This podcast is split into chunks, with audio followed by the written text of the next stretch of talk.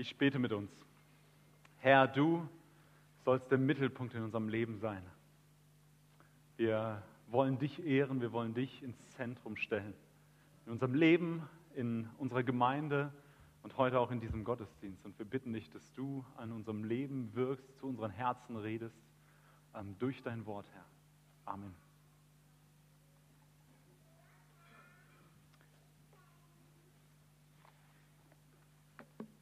Ja, wir haben eben schon die Vorstellung gesehen von euch beiden, Janicia und Joshua. Und ähm, ihr habt das Thema euch rausgesucht, wo wir zusammensaßen und überlegt haben, was könnte thematisch heute passen und was wollt ihr haben. Habt ihr euch für das Thema entschieden, als Christ in die Schule gehen. Und ähm, haben wir zwei, das in zwei Bereiche geteilt und ihr habt ein bisschen ein paar, paar Gedanken dazugeordnet. Ähm, die Bereiche waren, was es mir schwer macht, als Christ in die Schule zu gehen. Und der andere Bereich ist, was motiviert mich, als Christ in die Schule zu gehen. Und ein äh, kompaktes Ergebnis davon könnt ihr jetzt sehen in dieser kleinen Präsentation.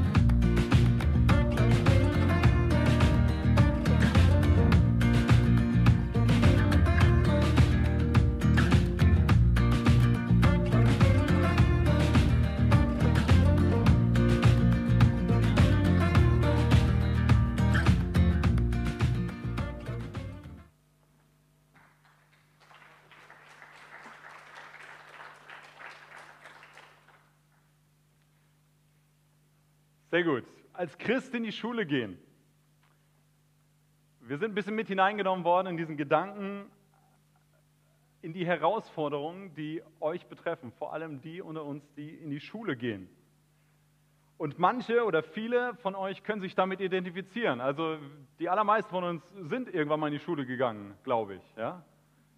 Ähm, oder wir haben Situationen, kennen Situationen aus unserem Leben, die vergleichbar sind, wo wir mit ähnlichen Herausforderungen konfrontiert sind.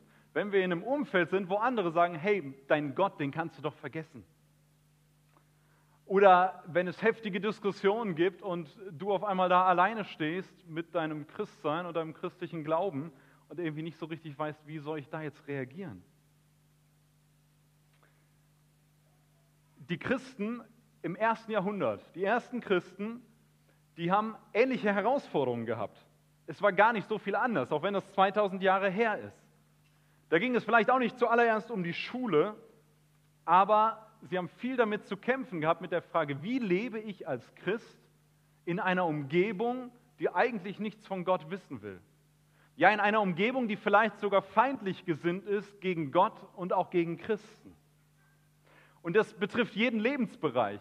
Und wir kennen das in kleiner Form, denke ich, in verschiedenen Lebensbereichen, in unserem Beruf oder in der Schule, dass wir das Gefühl haben, wir werden vielleicht ausgegrenzt oder belächelt, weil wir Christus nachfolgen. Ähm, wir werden sozial eingegrenzt. Leute wollen nicht unbedingt was mit uns zu tun haben. Das ist was, was massiv auf die Christen im ersten Jahrhundert zugetroffen hat. Es haben Leute sich nicht mehr mit ihnen getroffen, die vorher beste Freunde waren in, in, den Geschäftsbeziehungen wollten die nichts mehr mit den Christen zu tun haben, sondern haben sie geschnitten, haben sie, haben sie äh, in der Ecke stehen lassen, sodass sie finanzielle Schwierigkeiten bekommen haben und so weiter. Wie komme ich dadurch in der Schule, in meinem sonstigen Umfeld, in meinem beruflichen Umfeld, wenn andere sagen, Gott gibt es nicht oder in der Bibel steht doch eigentlich nur Quatsch, das ist doch nur erfunden?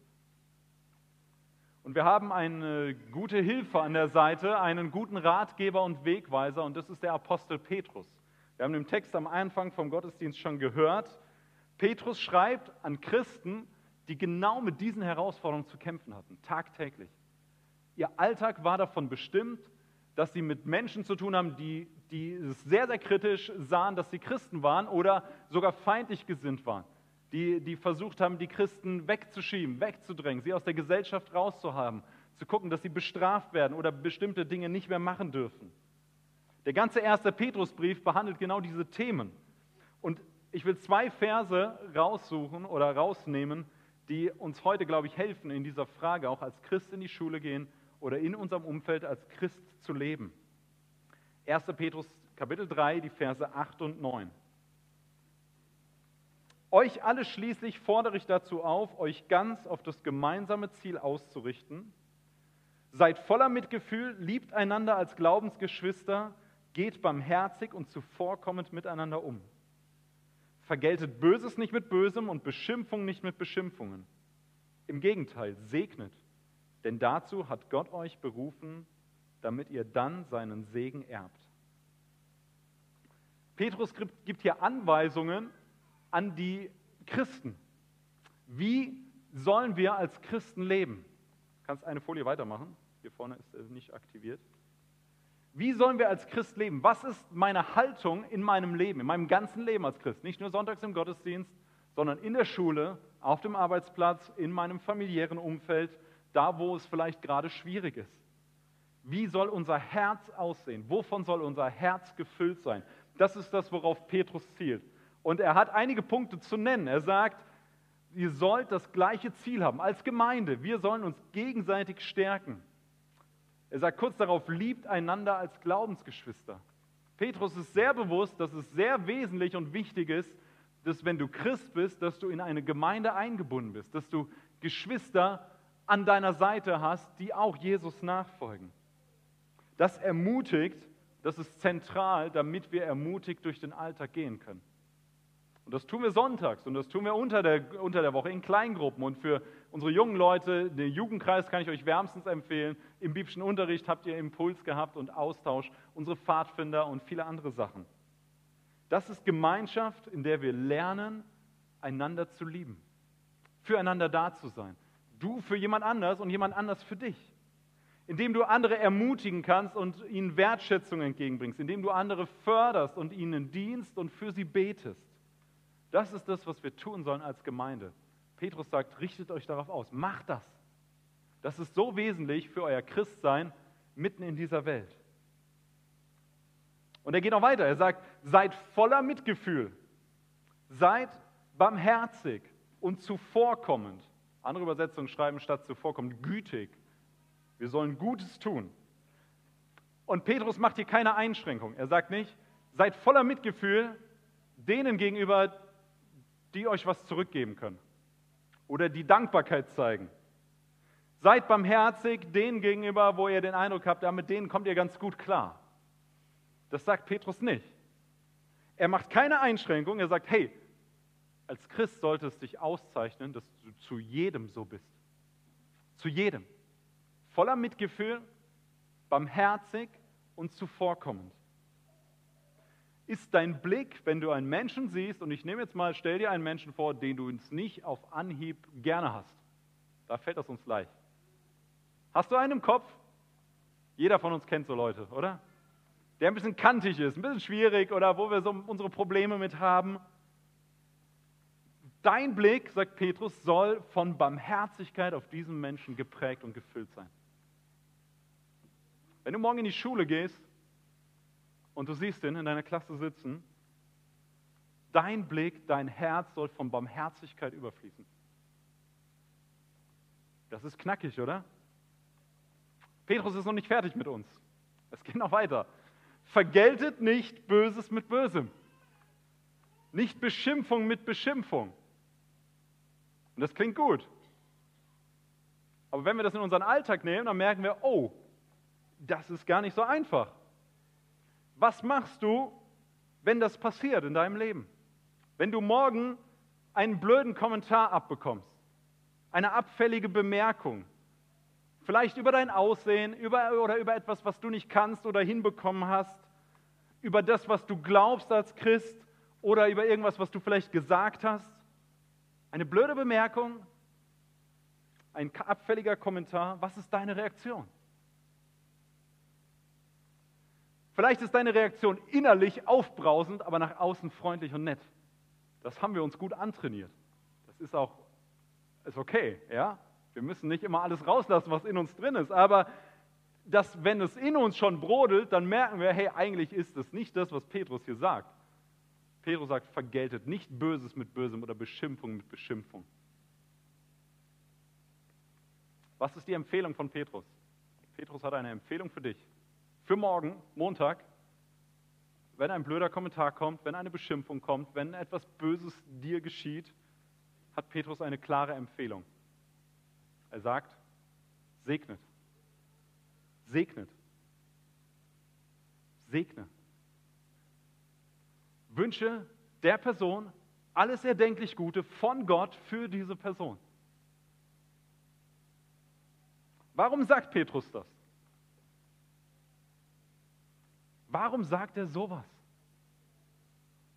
Es ist so konträr zu unserem äh, momentan oder direkten, äh, spontanen Empfinden. Es ist so konträr zu unserer Gesellschaft, in der wir leben, in unserer Kultur. Petrus sagt, warum? Warum sollt ihr segnen? Der nächste Vers verrät uns das. Denn dazu hat Gott euch berufen, damit ihr dann seinen Segen erbt.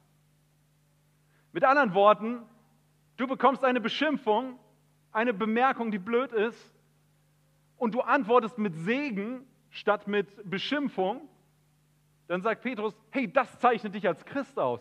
Das macht den Unterschied, dass du Jesus kennst und dass das dein Leben und dein Alltag prägt.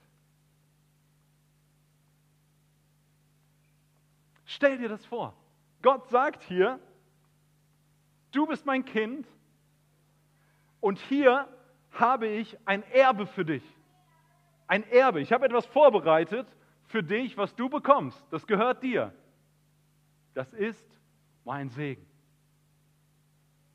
Und weil das so ist, weil Gott uns seinen Segen versprochen hat und wir den bekommen als seine Kinder, sagt Petrus, ey, das, das ist unsere Aufgabe, diesen Segen weiterzugeben. Und wenn eine Stichelei kommt, dann sticheln wir nicht zurück, dann überschütten wir mit Segen.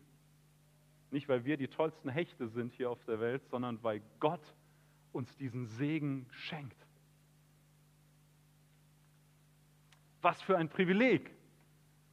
So dürft ihr, so dürfen wir morgen in die Schule gehen und morgen auf die Arbeit gehen und morgen in unseren Alltag hineingehen. Mit dieser Haltung, mit diesem Herz. Wir haben ein klares To-Do. Egal wie unsere Umstände sind, Petrus sagt, hey, Segen. Gib Segen weiter, weil du ähm, dazu berufen bist, Segen zu erben. Und Petrus unterstützt diese Gedanken mit einem Zitat. Er verweist auf das Alte Testament im Psalm 34. Und das sind die nächsten Verse, die will ich uns lesen. Da sagt er, denkt daran, dass es in der Schrift heißt, im Psalm 34, wer sich am Leben freuen und glückliche Tage sehen will. Okay, wer von euch will sich am Leben freuen und glückliche Tage sehen? Das ist gut, oder? Das wollen wir. Wir wollen nicht einen miesen Montag, wir wollen glückliche Tage. Okay, was sagt Petrus oder was zitiert er? Der gebe Acht auf seine Zunge, damit sie nichts Böses redet. Okay, habt ihr es?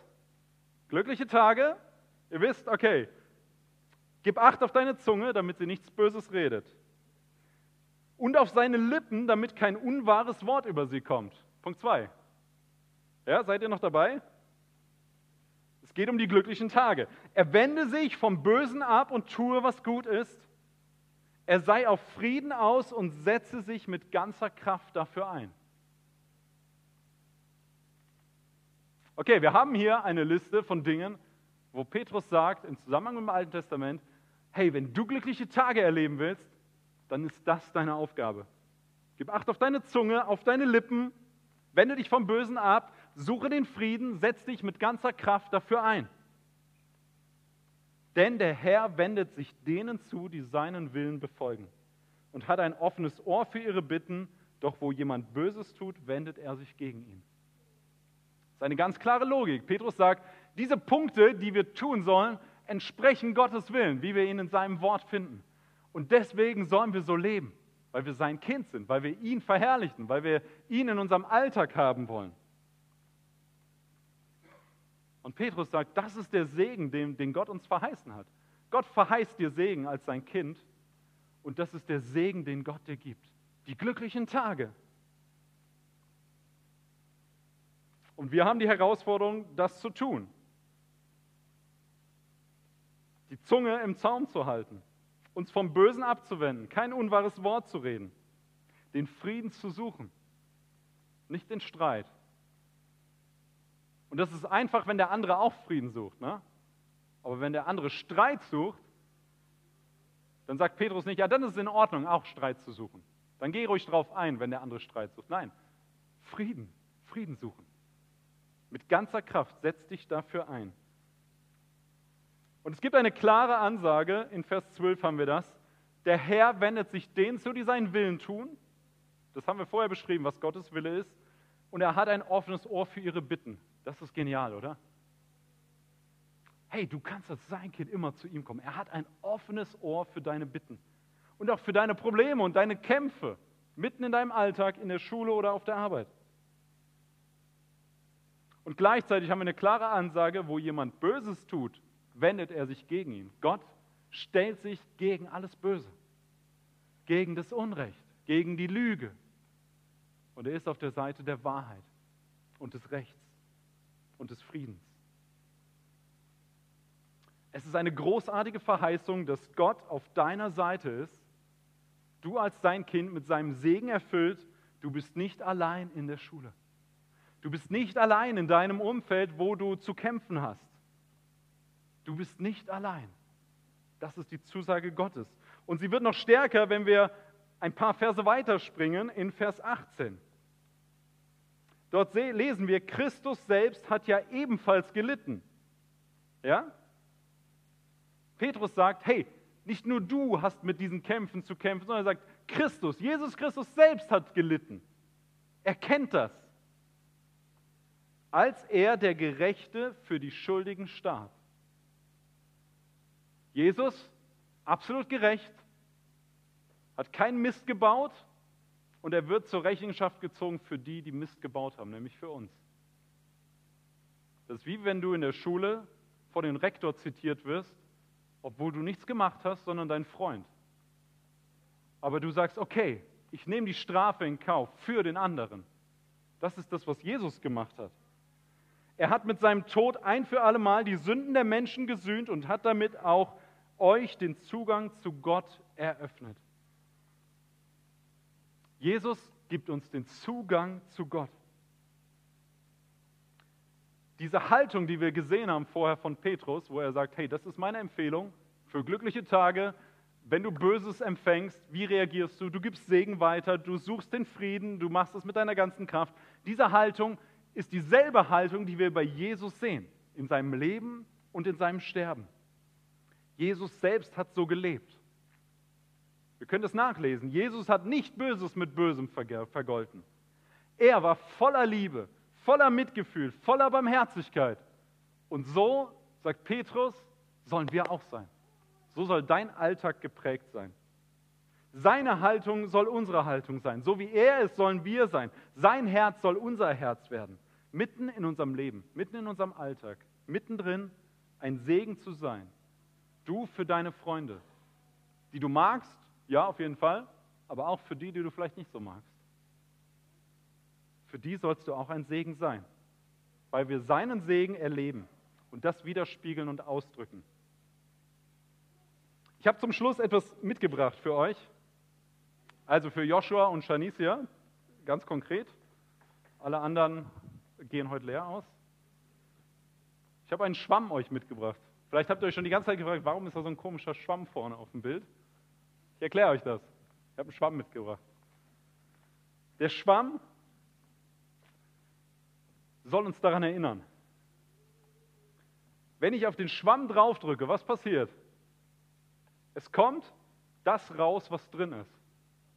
Ja, wenn ich den Schwamm vorher eine, eine dreckige Tafel abgewischt habe und ich mache dann so, dann kommt da so eine dreckige Suppe raus. Nicht sehr schön, ja? Wenn ich den Schwamm mit sauberem Wasser voll gemacht habe und ich drücke drauf, dann kommt sauberes Wasser raus. Und die Frage, die wir auf der Grundlage unseres Textes haben, ist, hey, womit füllst du dich und dein Herz und dein Leben? Wovon saugst du dich voll? Petrus Empfehlung ist ganz klar, nimm den Segen Gottes. Saug dich damit voll. Das ist das Beste, was du haben kannst. Weil wenn du in eine Situation kommst, die herausfordernd ist, wo dein Leben gedrückt wird und gequetscht wird, wo es eng wird, wo du in der Herausforderung stehst, wie gehst du jetzt damit um? Was kommt raus? Da kommt der Segen raus, den, den du reingefüllt hast, den Gott in dich reingefüllt hat. Und umgekehrt, wenn du in deinem Leben da Dreck reinfüllst, in dein Herz, in dein Leben, was kommt raus, wenn du morgen beschimpft wirst, wenn du angestachelt wirst? Es ist kein Wunder, dass Dreck rauskommt. Der Schwamm soll euch daran erinnern, dass ihr euer Herz mit den richtigen Dingen füllt. Joshua und Shanicia, ihr bekommt den Schwamm geschenkt, alle anderen können sich einen kaufen. Bei morgen könnt ihr irgendwo einen kaufen. Füll dein Herz mit den richtigen Dingen. Wenn dein Leben jetzt gedrückt und gepresst wird, was wir in der Pandemiezeit an vielen Stellen sicherlich an äh, viele von uns erlebt haben, wenn dein Leben gedrückt wird und gepresst wird, was kommt da raus? Das, was reingefüllt ist. Deswegen will ich euch ermutigen, Shanicia und Joshua ganz besonders, aber auch uns alle, wenn ihr in die Schule geht, wenn wir auf die Arbeit gehen, wenn wir in unseren Alltag gehen morgen, dass wir diese Ermutigung mitnehmen, dass Gott an unserer Seite ist, dass wir Kinder Gottes sind, die den Segen Gottes empfangen. Gott hat das für uns vorbereitet. Und dass wir uns damit füllen und füllen lassen, dass wir uns gegenseitig dazu ermutigen, als Gemeinschaft. Denkt an diesen Vers. Liebt einander, liebt die Glaubensgeschwister, ermutigt euch füreinander, weil wir wissen, hey, Jesus ist an unserer Seite. Das dürfen wir wissen, das dürft ihr beide wissen, auch wenn der BU vorbei ist, aber Jesus geht mit euch, ja, auf jeden Fall. Amen.